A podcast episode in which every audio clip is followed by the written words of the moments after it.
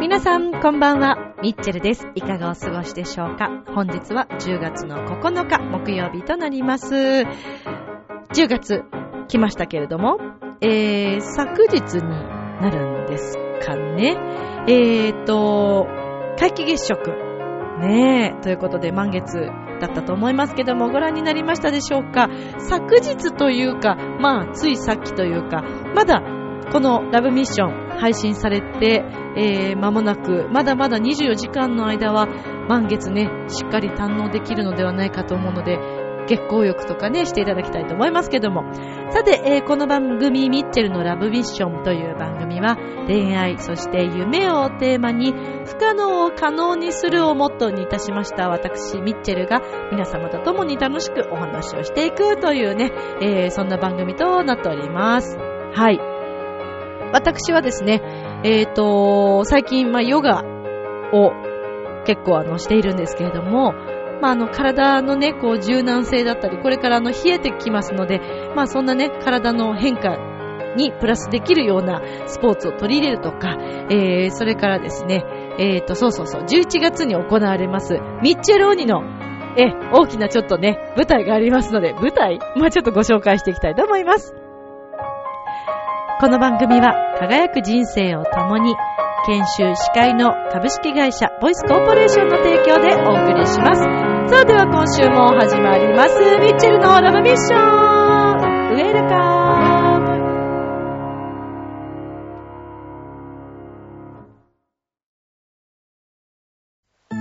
ああ、仕事でも上司に怒られっぱなしだし、女の子と出会うチャンスもないし、パッとしない人生だな。そこのあなた人生を輝かせるにはまず自分磨きが大切ボイスのプロデュースで変身した男性が先日ゴールインしたわよ。みんな個性があって当たり前。私がセルフチェンジのスイッチを押してあげる。さあいらっしゃい。後半へ続く。改めまして皆様こんばんは、ミッチェルです。いかがお過ごしでしょうか？さあ、本日は10月の9日ということでね、10月来ましたね。はい。皆既月食、満月、見ましたでしょうか？あのー、ね満月の日にはこう月光浴をするといいとか、お財布をフリフリすると、あのーね、お金が入ってきますよとか、それから、願い事が叶うというよりも、どうやらあの、完了系で、えー、気持ちをこう整理する日だったりもするようですね。まあいろんな言われがあるんですけども、私は結構こう月を見たり、星を見たり、皆さんご存知の通りね、え屋上でね、出たりしますからね、私はね。えーえーなので、あのー結構こう、いろんなネットで、満月の日はどうしたらいいかとか、調べてみたりするんですけども、まあ私があの結構見ているサイトの中では、えっ、と、まず、お財布をフリフリする場合は、カード類とか、あの、小銭とかね、を、こう、一旦出して、全部出して、お財布の中をきれいにした状態で、で、お札だけをこうね、入れてフリフリするといいとか、えーそんな風に書いてあるのもあります。で、やっぱり常にお財布の中をまあ綺麗にしてあげて、まあこの月光浴をさせてあげて、えー、満月のパワーをいただいて、で、これからも、あの、また1ヶ月の間ね、次の満月まで、こう、綺麗に綺麗にお財布を整理して使っていくと、お金が入ってくると言われることもね、ありますね。それから、完了形の書き方をするといいと言って、えーこれ私実際にも前にやったんですけど、自分でね、あの、お月様を見ながらというか、お月様の光の下でですね、えっ、と、文章を、まあ、ノートに書いていくんですね。で、その、書く内容としては、完了形なので、えーどうし、どういうふうになりたいとか、あの、どうしたいとかではなくって、こういうことができましたとか、えーこんな風になることができました。っていう風に、こう、完了形で書いていくっていうね、のがいいみたいです。例えばそうだな、あの、自分のこう不安のね、えーマイナスな気持ちとかをあの手放すことができましたとかね、えーそういうのでもいいみたいですね。私も前回の満月の時だったかな、その前だったか、えーと、それを覚えていないというね、またこの大雑把、ねえ、本当に雑なね、性格ですみませんね、リスナーの皆さん。えーと、まあそんな状態でね、あの、行ったわけですよ。前回だったか、前々回だったか、えー満月の下で、えーそのように私も書いてみたんですけど、結構、まあ、だから書くっていうこと自体がね、それだけでも、あの、明確に自分がどう、どうなっていきたいかというか、何をこう、目標としているかっていうのが分かるというのもあると思うんですけども、やっぱり月の光のパワーというのはすごく大きいようですね。なので満月の日には、えー食べ物とかもとてもこうなんか体にこう吸収しやすいそうなので、あまり良くない食べ物、まあ、ジャンクフードと言われるものとかではなく、体にいい素材だったり、えーそれからミネラルね、豊富なもの、まあお水とかでもいいんじゃないでしょうかね。そういうのをたくさん取ると吸収するみたいですよ。で、あとは、えっ、と、それから、そうそう、怪我とかにはね、気をつけた方がいいみたいですね。あの、満月の夜やっぱりこう、ね、それこそ満月の夜に狼男がどうとかっていうありますけど、なんかやっぱりこう気性が荒くなったりとか、あいろんな事件が多くなる日でもあるそうなんですよね。なので、えー例えばイライラしてしまったりとか、あの自分自身の精神的な状態も何かあった時には、あ、これもきっと満月のせいだなというふうに自分でこうね、なだめて、あのー理解してあげるというのも一つの方法みたいですね。そして例えば恋人のね、お相手の方とデートしてるときに、なんとなく今日ちょっと彼イライラしてるわ。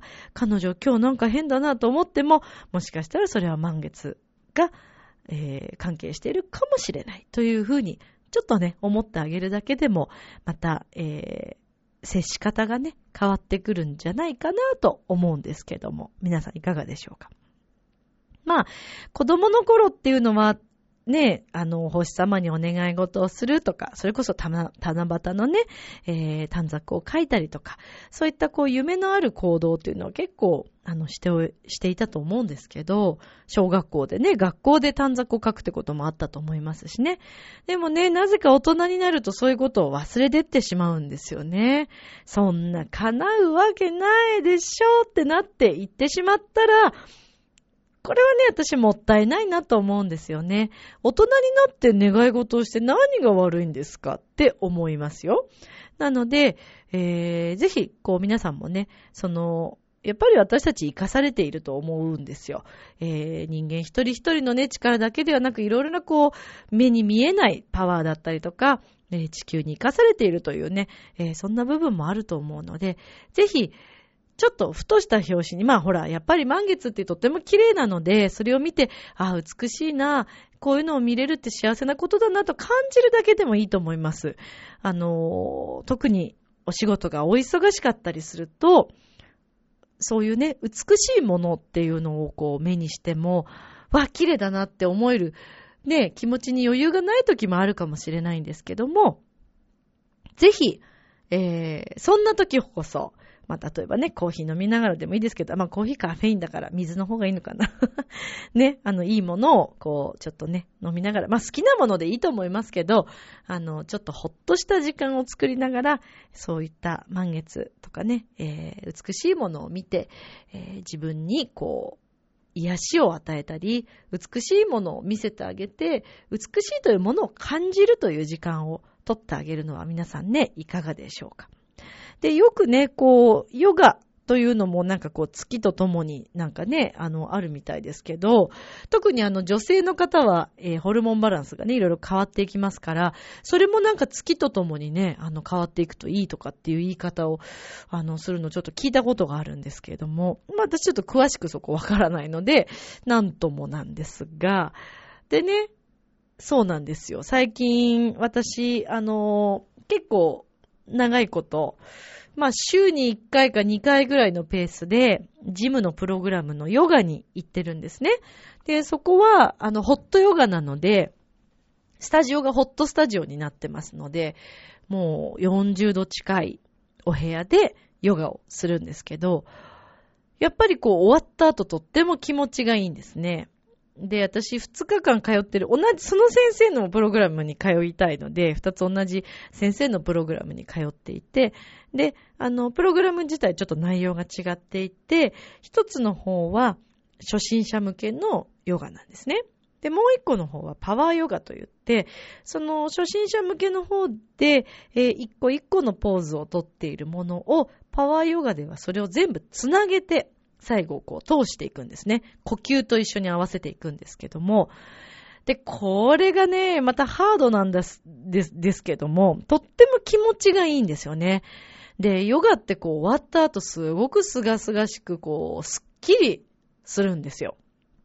で、ヨガのプログラムって、だいたい一番ラストにですね、こう、仰向けになって寝寝て、えー顔の力、筋肉全部ほぐして、だらーっとこうしながら、あの、体をこう解放してあげるんですね。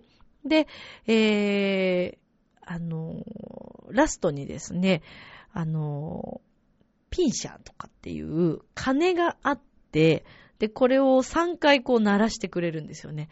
で、その響きをこう体に入れてあげて、えー目覚めさせたり、それから浄化するという、あの、意味合いがあるそうなんですね。その音を聞く、体で受け止めることでこう浄化されるっていうのがあるようで、この音がまた綺麗でね、とっても心地がいいんですよ。うん。で、あの、まあ、ヨガのプログラムでね、私は、あの、その、屍のポーズっていうらしいんですけどね。もう何も、死ぬ時は何も持っていきませんっていう、そういう、こう、楽にしたポーズっていうことらしいんですけど。で、この間ですね、この間というか、今これ撮っているのが、えーっと、水曜日。はい。なので、配信の前日ですね、今ちょっと撮ってるんですけども、えーっと、だから今日だ。今日です。今日ですね、私、あの、朝ヨガというもの、まあ行ってみたいなと思ってたんですけど、なかなかまあ機会もなく、えーあと朝が苦手なミッチェルとしましては、あまり朝に活動をそんなにしたくなくてですね、まあ行かなかったんですけども、ちょっとしたあの、え、えーと、知り合いの方といいますか、まあその方づてにですね、えー、ヨガの先生をされていらっしゃるということで、まあ、それは面白そうと思って、で、朝ヨガということで、時々やってますよと、公民館でね、あの、やってるということなんで、あ、それはちょっと行ってみたいなと思って、で、その方がですね、こう、拝見した時からとっても、こう、パワフルで元気な、えー、方だったんですよ。で、私全然そんなにその方深く知らないんですけど、まあ、お会いする機会があって、もう見た時から、この方なんかやってる方だろうなと思ったわけです。そしたら、まあ、まんまと当たりましてですね、えー海外に行って、えー現地でそのヨガを学んで、時々勉強しに行かれて、で、あのー公民館とかね、そういう場所を借りて、本当にお安く教えてくれるという、まあ、本番のヨガをね、えー呼吸の仕方から、もう本当に優しく教えてくれるっていうことで、ああ、これはぜひ行ってみたいと思って、早速ですね、まあ、先週お会いしたのかな？それで早速今日行ってきたんですけど、お友達とね、一緒に行ったんですけど、いやー、朝ヨガって気持ちがいいもんですね。まあ、朝ヨガといってもそんな早朝ではなくって、朝の、えっ、と、9時半からスタートしたのかな。はい。で、約1時間のプログラムで、今日は、まあ、私たちがきっと初心者だろうということで、あの、割と簡単なポーズをね、してくださって、ゆっくり丁寧に教えてくださって、で、呼吸の仕方とかも教えてくださって、で、あの、すごく少人数で行うので、まあ、気もなんかいいですし、気にしなくていいし、変にこう気を使わなくていいっていうんですかね。で、ヨガって、まあ、例えばスタジオプログラムになってくると、人数がすごい多い日もあるんですよ、日によってね。で、鏡で、あの、見えたりするので、そうすると、みんなの姿がこう目に入りすぎて、気になることっていうのもある方もいるようなんですね。私はあんま気にしない方なんで。で、必ずあの、ジムに行くと、大体もう、一番前の、えー、鏡張りのところをこう選ぶので、あの、やっぱり自分のフォーム見たいですからね。で、見て綺麗に、あの、ヨガをしたいし、あやっぱり見て、形を取ってあげた方が、よりね、そのポーズもそうですけども、自分のどこに力が入ってるのかとか、そういうのがわかるので、必ず向かい合うように、向き合うようにね、自分の体と向き合うようにしてるんですけど。で、まあ今日も、あの、行ってみたんですけど、まあ今日はその、鏡はないので、だけどその4人というね、すごく少人数の中、先生とね、だから5人ですよね。いい空間でしたね、とってもね。本当に心地が良くって。で、また私、あの、そのジムのプログラムの先生は、何が一番素敵かというと、声が本当にいいんですよ。落ち着いてて、こう、導いてくれるというかね、本当に呼吸感から、その先生がとって、とっても、だから状態が落ち着いてらっしゃる先生なんでしょうね。うん。息の吸い方もそうですし、声の出し方もものすごくお腹からですごく心地がいいんですね。で、ラストの、その、シャバーサナっていうんですね。あの、屍のポーズっていうのが。で、それ導いてくださる時とかも、本当になんか、なんて言ったらいいのかな。どっか異空間に行ってしまうような、あの、普段寝てる時より力抜けてるんじゃないかっていうぐらい心地よい状態になるんですよ。で、それは先生のゆっくりした声と落ち着いた声で導いてくださるので、まあそういう風になっていくんですけど。で、今日の先生もですね、お声もそうですし、何よりとても元気なパワーがいっぱいで、明るいオーラがすごいんですよね。だからね、そこにいらっしゃってる方も明るい方ばっかりで、すごく楽しかったですね。空間が明るいっていうのかな。部屋は、あの、自治会館で全部締め切ってたんで暗いんですけど、気持ちが明るいので、すごく心地が良かったですね。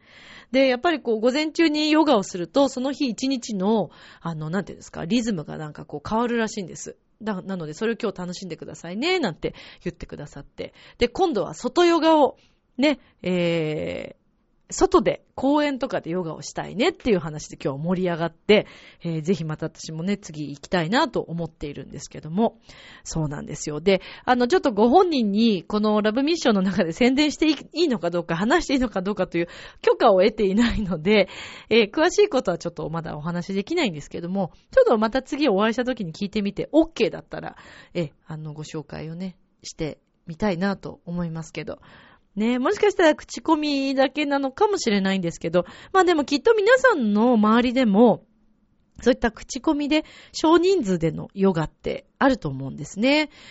で、こう、例えばジョギングでね、体リフレッシュして気持ちがいい、汗流してさっぱりするっていう方もいらっしゃると思いますけど、突然やっぱりジョギングをしてしまうと、息がすごく上がりすぎてしまうので、えー、ヨガって本当にこう柔軟とか、初歩的な、久しぶりにスポーツをするという方にはぴったりなんじゃないかなと思うんですね。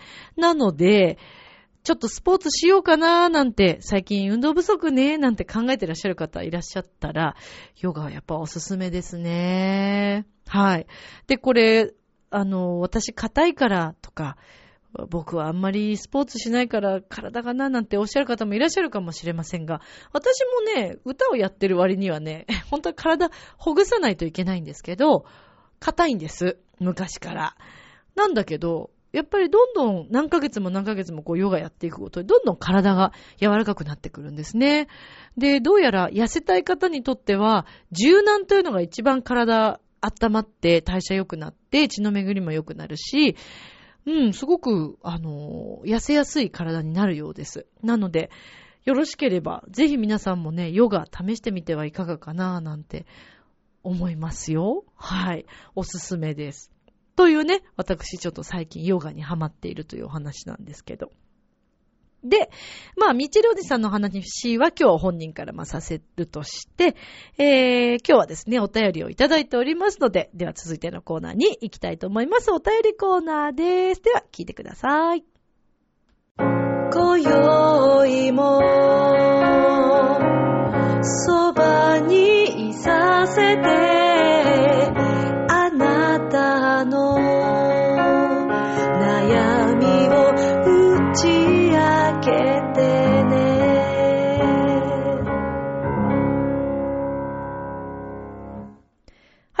ことで、なんと、なん、なんとなく久しぶりの お便りコーナーになっているような気がしますけれども、いつもありがとうございます。むつきげんやさんからのお便りです。むつきさん、ねえ、あのー、最近どうですか？その後。前々回ですかね。えっ、ー、と、前々回？その前かな？えー、お便りご紹介したと思うんですよ。ラブミッションにふさわしいお便り。ないよ。ねえ。もうなんか、いっそのことも、むつきさん、このままなんか、うちのラブミッションのね、あの、なんだろうな、もうこれだけいろんな題材いただいてるので、むしろもうなんかスタッフ側なんじゃないかと思ってしまうぐらいなんですけど、ね、その後ご離婚されて、ね、生活いかがでしょうかね。まあでもきっと、ね、お二人は仲良くしてらっしゃると思いますから、ねえまあ、あの、いろんな道がありますよ、本当に。今日もね、そのヨガの先生とそんな話ももうすでにしたんですけど、付き合う人についてとかね、なんかこう、どうなのかっていう話になったわけですよ。そう。私もちょっといろんな人と最近そんな話をするんですけど、まあまあまあまあ、まあちょっとその話すると長くなるから、じゃあちょっとむつきさんのお便りに行きたいと思います。ミッチェルさんこんばんは。こんばんは。カルメン大成功おめでとうございます。ありがとうございます。大成功。だよね。ですよね。ありがとうございます。聞きに行けなくて本当に残念でした。いや、ほんと見ていただきたかったですね。えー、先月後半は仕事に追われてバタバタして投稿もできませんでしたが、なんと、えー、だいぶ落ち着きましたので、今回はしっかりと投稿いたします。ありがとうございます。と言っても、ネタがなかったりするので、ミッチェルさんへの質問コーナー、パチパチパチ、イェーイということで、はい、えー、っとですね、5問質問いただいております。おなんかドキドキするな。なんだろうな。丸一。初恋の時期と相手を覚えていますか？来たよ。ラブミッションならでは。初恋。どれを初恋というかなんですけど、あの、初めて、えー、好きになった人は、私は幼稚園の時にいまして、名前がですね、覚えてるんですよ。名字だけ。笠井くんっていう人でした。それだけは覚えてんだけどね。多分笠井くんだったと思うんですよね。でもどんな顔しているかも覚えていないし、どんな、今ね、どうしてるんでしょうね。ねえ、なんで好きだったのかも理由もわからないけど名前だけは覚えてますね。でも、ちゃんとしたなんかこう、本当に濃い恋愛ってなる初恋だとしたら、えー、どっちかな？どっちかな？あー、どっちかな？難しいな。小学校の時にもね、大好きだった人がいるんです。結構追っかけてた人がいるんですよ。追っかけてるんですよ。やっぱりね、その時期から。でも中学に入ってから好きになった人の方がちょっとインパクト強いかな。はい。でも一応まあ初恋は本当の最初に好きになった人は、まあ、幼稚園っていうね、可愛い感じでいきたいと思います。はい。はい、えー、第2問、丸2。初めて自分で買った CD は何ですか？はい、来ました。自分で買った CD はですね、私、宮沢りえさんの CD です。えーっとね、アルバムを買ったのかな？中学、小学校、あ、小学校ですかね。高学年だったか、中学1年ぐらいだったと思うんですけど、えっ、ー、と、宮沢りえさんにハマってる時期があって。っていうのも、すごく大好きだった、その、追っかけてた男の子が、さっき言おうとして小学校時代に好きだった男の子が、えー、宮沢りえさんのことがすごく好きで憧れだったようで、で、わ、じゃあ宮沢りえさんみたいな人になりたいと思って なれるわけもないのに、あの、ポスター買ったり、その時期ね、えっ、ー、と、そうそう、それこそ、船橋のね、ララポートにね、なんか芸能人のいろんなプロマイドとか、写真とかポスターとか売ってるお店があったんです。で、そこでお金貯めていくごとに宮沢りえさんの写真とか、ポスターとか、なんかペンケースとかいろんなものを買ってましたね。で、えっ、ー、と、宮沢りえさんがドラマかなんかをされたのかな？で、なんかその主題歌がとても良くって、で、私は買いました。今でも宮沢りえさんの CD 多分3枚か4枚ぐらい持ってるんですけど、たまに聞きます。今でもいいなと思います。でね、アルバムの中に入ってる曲で、高見沢さんと小室さんが作ってる曲があるんですよ。で、その頃は高見沢さんとか小室さんのこと私何にも知らなくって、でもその何何十曲のね、入ってる中で、この曲いいなと思っていつも口ずさんでた歌があるんですね。それがね、そのお二人の曲なんですよ。いや、だからやっぱりね、そんな小さな子でもわかるんですよね。いいものっていうか、作品として、あ、素敵だなって、なんかこう、聞きやすい、覚えやすいメロディーだったのかもしれませんけど、はい、今でも好きでたまーに聞きますね。はい。で、続いて、子供の頃になれなかったのは何ですか？はい。えー、っとですね、私はタレントです。えー、っと、芸能人、タレントになりたいと思ってました。で、特に、えっと、小学校の時からそれを思っていて、で、小学校の時言ったかな？私、あの、写真集を作りたいと思ったんですよ。何を思ったのかね。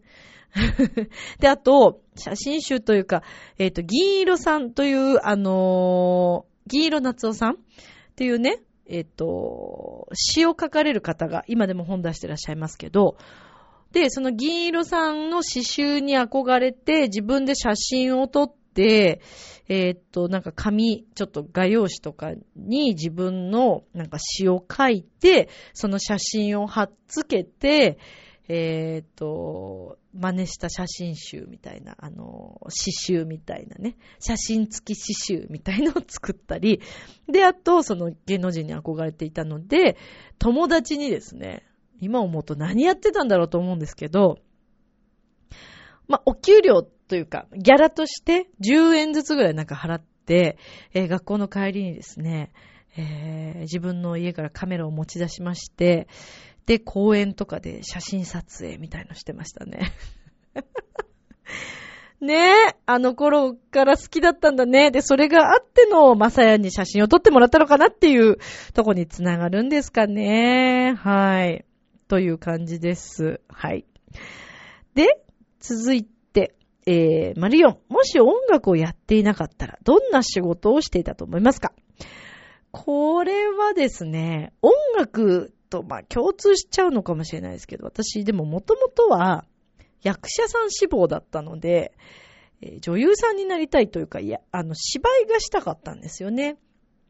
なので、小学校の頃から、えっ、と、なんかこう、なんていうのかな。うーんと、お遊戯会じゃなくて、なんかクラスのなんとか会あるじゃないですか。お別れ会とか。なんかそういう時にお友達とお芝居したりしてましたね。そしてなぜかその台本を書いてくれた仲のいい男の子がいたんですけど、私がなぜか男役で、お兄ちゃんの役で、えーなんか新聞紙広げて爪切ったりとかして、あんちゃんみたいなこと言われて、今思うとね、その台本作った彼すごくセンスあったなと思いますね。で、なんかあの、感想をみんなに書いてもらったんですけど、後ろにこう置いてあってその感想が。で、ね、ほら男の子とかってみんな呼び捨てするじゃないですか、小学校時代ぐらいだと名字を。栗林のあんちゃんが良かったです、みたいなのが書いてあったりして、ちょっと嬉しかったっていうね。はい。そんな記憶があります。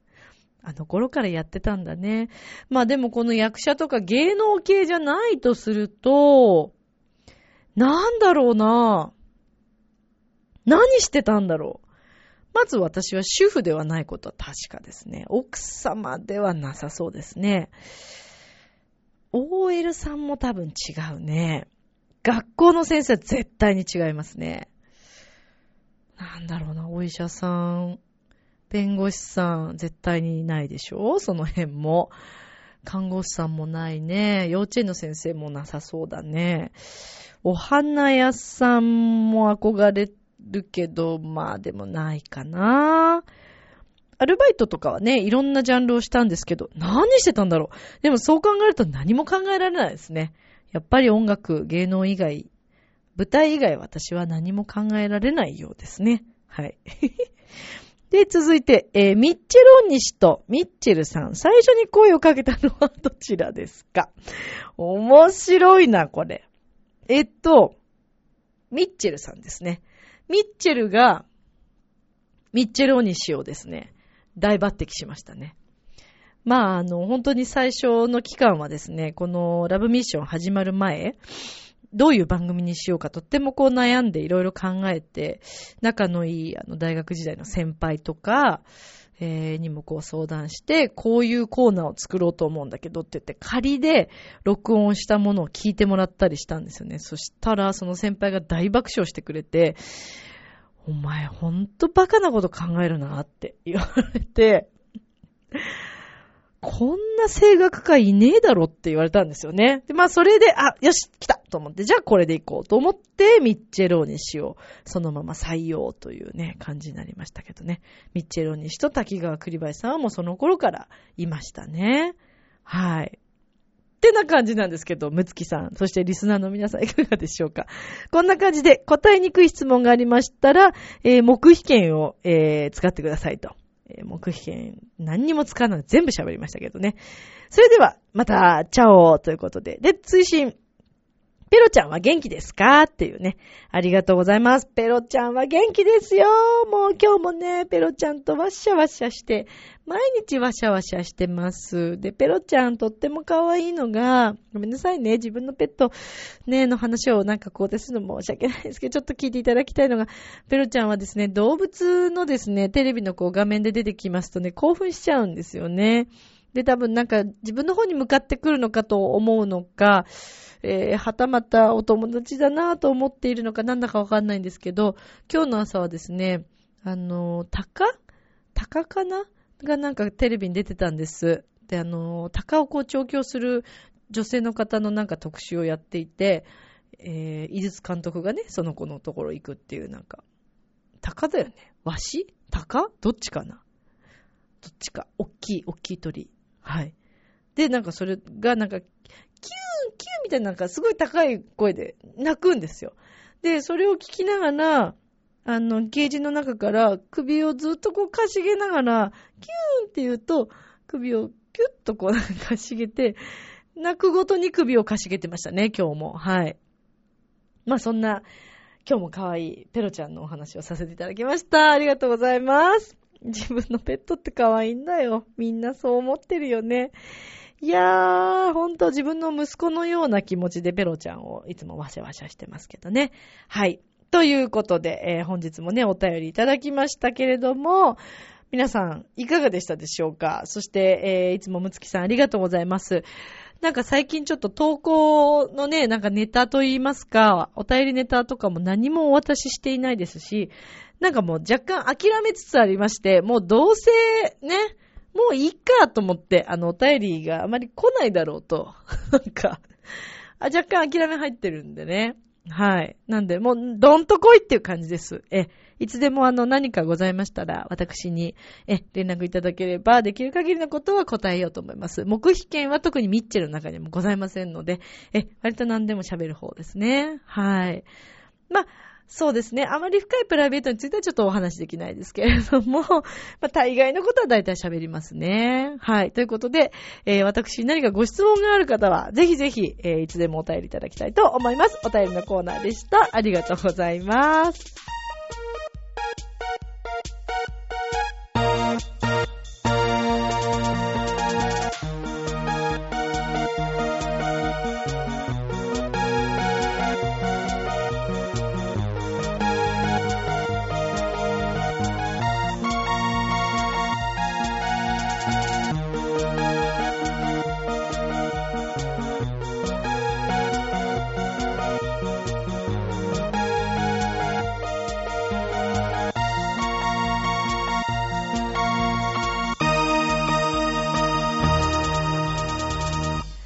皆さんこんばんは、滝川栗林です。あまりにも久しぶりなラブミッションで、滝川栗林、どんな声だったのか、若干忘れました。滝川栗林です。あのさ、はい。ねえねえ、滝川さんよ。何ですか、えー、何でしょう？まあね、声を忘れるっていうのは、はい。まあ、なかなかないことだよね。どういうことなのかな、それはね。そうですね。うんまあ、あの、そのあたりは、うん、リスナーさんのご想像にうん。お任せします。滝川栗林です。まあ、若干噛んでたけどね。そこはいいああ、んですけれども。そう、任せしちゃうとなんかもうねそんなの分かりきっちゃってることなんじゃないですか？いいん何がでですすか？かそんな風に言っちゃっていいんですか？何のことを言ってるのかよくわからないですけれ何が？ども、うん。滝川栗橋た。なんでよ。なんでそうなるのよ。まあ、久しぶりにこのやりとりですごく新鮮なね、そうですね。新鮮な空気を吸っているような、そんな、そね。そうです、八ヶ岳の大草原に来たような、まあそんな、まあね、そういう気持ちになりますけれども、まあ、それはどうだかわかりませんけれども。ギューンっつってまあねと。ころで、ミッチェルお兄さん。はいよ。あのー、何ですか？ええ、あのー、このええ。度11月の11日に、はいはい。どうやら美浜公民館で何かを行うそうですね。あ、そうなのよ。よくぞ聞いてくれたね。ああのね、美浜公民館の方でね、行いますよ、私ね。何をするんですか？はい、えっ、とね、まさかのね、えー、ミッチェローニね、コントしますね。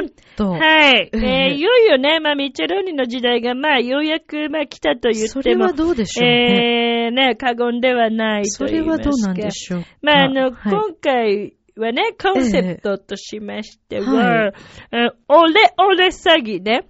ありますね、はい、ありますね。オレオレ詐欺ねえーみよみよえ詐欺っていうことえみよみよですけども。詐欺。みよみよ詐欺。うん。うん。みよって私ですよね。わ私、私？詐欺っていうことですか？イタリア語で。ミッチェロニさんが言いたいのはそうそう、そうだね。みよみよ詐欺ってことが今言いたかったね。あ別にまあ大した、用事はないからね。ちょっと言ってみたかっただけだよね。そうなんですね。あの、収集つかない話はあまりしないでいただきたいわんですかったけれども。よ。はいはい。まあ、あの、じゃあ、うんミッチェロニさんかうら、んこの、うんうん。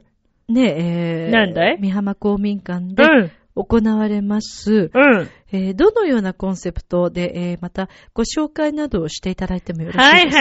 はい。えそうだねまあ、あの、今回はですね、はいえええーまあ、先ほども言ったオレオレ詐欺とかね。はい。まあ、本当に巧妙になっているというね、えええー手口で、そうですね。えー、浦安のね、方も、お困りの方もいらっしゃるかもしれないええということで、まあ、はいこれ以上ね、あー俺、俺詐欺が、行われないようにね、はいまあ、あの、僕は、ええ私は大丈夫でしょという方ほどね、危険なんですね。そうですよね。うん、そんな怒るわけないでしょってね、思うかもしんない。うん、そうかもしんない。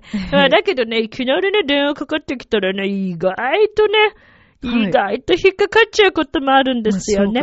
で、まあそういうね、悪い知恵の悪い人たちから、はい。あまあ身を守りましょうというね、それをはい。楽しく身につけましょうというコンセプトって、はい。えー大丈夫ですか？唾がね、ちょっと大変。久しぶりなんでね。えー11月11日火曜日ね、はい。えーこちら午後2時から4時ということで、はい。美浜公民館の、えー第、えー2階ですね、はい。えー大集会室にてね、えー行われます。で、はい。定員のですね、一応市内在住の方、在勤の方、在学の方、先着100名の方がね、こちら見ることができるんですね。100名なんでね。出演はですね、はい。えー俳優の、えー牧野隆二さんと、はい。えーそれから、芸人の方がね、お出になるね、ええそのせんさん、黒沢さん、はいヤンヤンさんね。はいそして、えーミッチェル。ね。はいそして、ミッチェローニというね、こんな豪華なね、ことなんですけど。ですねえーで、この牧野さんたちはですね、はいえー悪質商法撲滅レンジャーというね、えーそういう名前がついてるんですね。ね悪質療法、商法だね、ね間違えてね。ええ悪質商法、撲滅レンジャーっていうね。だから、まあ、ミッチェル、ないし、ミッチェロには、まあ、ええピンクレンジャーに入れるようにね。あそうなんですか？あの全員男性なんでね。あそうですか。んそうね。まあ、僕も男性なんだけどね。笑ってますけどね。まあ、うんそうですね。笑ったミッチェルさんは男性ですからね。あ、そうだね。うんまあ、ということで、んえーこの、何、えーオレオレ詐欺。からですね、身を守るために、うん皆さんに改めて、うんえーこのオレオレ詐欺について、またどんな手口なのかということを知っていただいて。そして、えーできるだけ皆さん、ね、このような手口に引っかからないように気うんをつ。けていただくための、ええ。えー楽しいライブ、お笑いが入った、えーこの劇場ということそうね。でよろしいでしょうかね。そうね、そうね。はい。えー今一度お日にちですけれども、はい。11月11日火はい。曜日、火曜日。午後2時からええ。4時、場所は三浜公民館2階にあります、うん。大集会室です。そうなのよ。先着100名の方となっておりますので、ええもしよろしければ、えー、三浜公民館の方にはいお電話をいただいてもよろしいかもしれません。はい、お願いお電し話番号ます。ですが、ええはい。047-352の8811。はい、いいですね。047-352の8811。こはいちらまで、えー皆様お問い合わせいただきたいと思はい、おいます。願いしえーミッます。チェローニさんは、うん。ここで一緒に撲滅レンジャーの皆さんとうんコントもするようですけれども、ミッチェルとは一緒に出演はするんですか？あーそうね。まあちょっと時間によってだけれども、あミッチェルはとりあえずライブをすることになってますそう。なんですね。はい。まあ、あのー、撲滅レンジャーの皆さんとミッチェローニが絡むのか、はいミ。ッチェルのところにミッチェローニが来るのか、まあちょっとそこがね、はいえーまだわからないんですけれどもまあ行われると思いますんで、えー皆さんどうぞね、よろしくお願いいたします。はいということですねます。はい。まあ、いよいよね、ミッチェローニさんがこうしてええ芸人の方と絡む日が来たという、来た来たね、ことなんですけれども。来る来る。まあ、あの、その日を夢見ていたと思いますから、ミッあ、チェそうね、ローニさんも。そうね。よかったですね。まあよかったよね。まあ、ミッチェローニとしてはね、まあ、あの、そうだな、うん僕はね、えーこういう人間がいるんだぞーっていうね、えー イタリアから来てるんだぞーっていうね、ところと、えーそして僕は、はい。えー石田純一さんね、憧れなので靴下を履かないというところをね、ちょっと皆さんに見ていただいて。そこ重要まあ、ですか？どのようにね、えー、撲滅レンジャーの皆さんと絡んでいくのかというのは、ええ。ちょっとね、まだ僕もわからないけれども、はい。頑張っていこうと思いますんで、えー、ミッチェルともどもね、えーはいミッチェル流の応援、皆さんよろしくお願いしますね。そして、えー今期、え2学期が始まった時期ですね。小学校の皆さん、はい中学校の皆さんね、高校の皆さんもかねね。えーまた、えー関東地区、そして、えー東北地区ですかね。えーミッチェローニーがですね、えー赴くことがあると思います。あそうですかはい。いろいろな学校さんに行って、演奏会をね、ミッチェルと一緒に行っていますので、はい。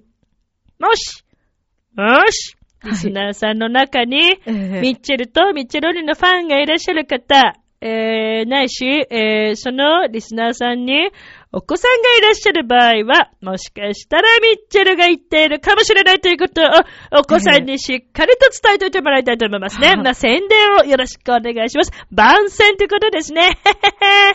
ミッチェルにさん、いつからそんなにね、ずうずうしくなったんでしょうね。ずうずうしくないよまたどんどん堪能になってらっしゃいますけあ、そうども。ということで、はい。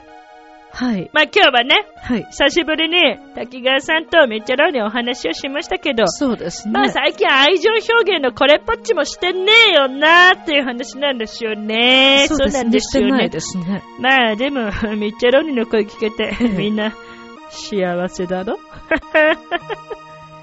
どうでしょう？えー、チャオチャオなんだか釣られてきちゃったよ。なんであんなイケメンまでいるんだ？あなた自分を分かってる？第一印象って何で決まるか知ってる？コミュニケーションの始まりは何だと思う？お？誰でも変われるチャンスはあるのよ。あるのよ。それから数ヶ月後。自分らしさを自分で見つける。なんて素晴らしいんだ。恋も仕事も今最高にノリノリだぜ。スイッチをします。ボイスコーポレーション。明日もスマイルでラブミーション。今日もありがとう。ジョアヘヨ